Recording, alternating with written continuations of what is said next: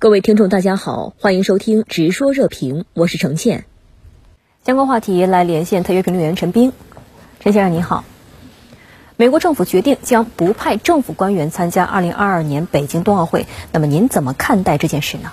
主持人好，白宫宣称呢，美国政府之所以不派政府官员参加明年的北京冬奥会，是因为中国在新疆这个践踏人权，存在种族灭绝。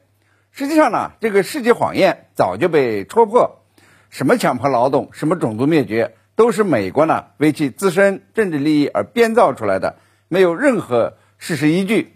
美国记者兼著名的作家马克思·布鲁门佐在今年的四月呢，就发表了长篇调查报道，讲述了美联社记者怎样在2018年设陷阱到新疆采访，怎样歪曲事实，把新疆和田的一家服装企业。筹划为再教育营，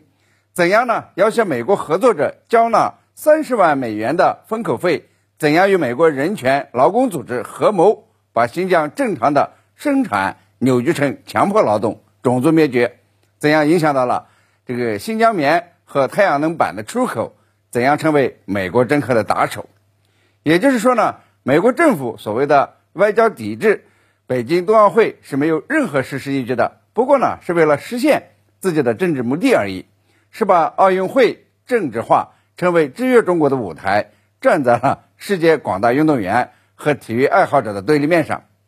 美国呢，打着维护人权的旗号，试图通过这个外交抵制北京冬奥，来让自己的支持者抱团，为即将啊召开的所谓全球民主峰会壮胆。美国呢，还试图通过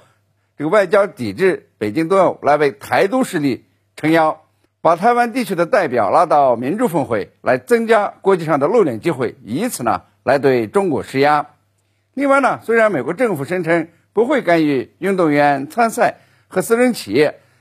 但是呢，不派官员参加可能会影响到这个冬奥会的赞助商，尤其是美国企业。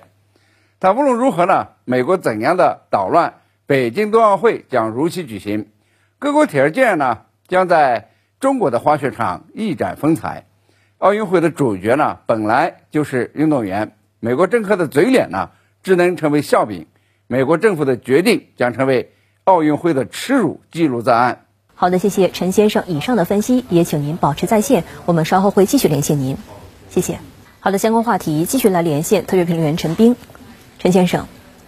在新选制下的首次香港立法会选举之前，国务院港澳办主任夏宝龙说：“爱国者治港不是搞清一色，而是搞五光十色，具有多样性。”那么您对此怎么看呢？香港的新选制不仅是丰富和完善一国两制，而且呢是探索后正向时代的民主新路径，具有一定的世界意义。但是呢，新选制被一些政治图谋不轨的人，尤其是国外的反华势力给扭曲了。有的是故意误读，试图呢破坏即将来临的立法会选举。那么，为了正本清源、澄清真相、打击破坏选举的那些坏家伙，夏宝龙呢用事实和数据讲了新选制的优势，鼓励港人呢积积极的参政议政。那么，看到香港社会的新变化、新气象，并且投身于立法会选举之中，选出这个贤才能人，选出优秀的治港者。他呢用五个善语来描述。理想的治港能人，也就是善于全面准确贯彻一国两制的人，善于破解香港各种问题和矛盾的人，善于呢为民办事的人，善于团结各方力量的人，善于尽职尽责的人，这些人呢，当然不是清一色了，而是五光十色，包含社会各阶层和各专业。香港新的选举制度呢，充分彰显了广泛的代表性、政治包容性。均衡参与性、公平竞争性都得拿出真材实料，都得有具体解决问题的正纲，才能有可能脱颖而出，成为治港人。夏宝龙的讲话呢，旨在动员香港选民积极的参与政治、参加选举，仿佛在说呢：你是爱国爱港者，就去参选；你是爱国爱港者，你就用选票选出能干的人，带领大家往前走，努力实现这个良政善治。好的，谢谢陈先生在线与我们分享您的观点，谢谢。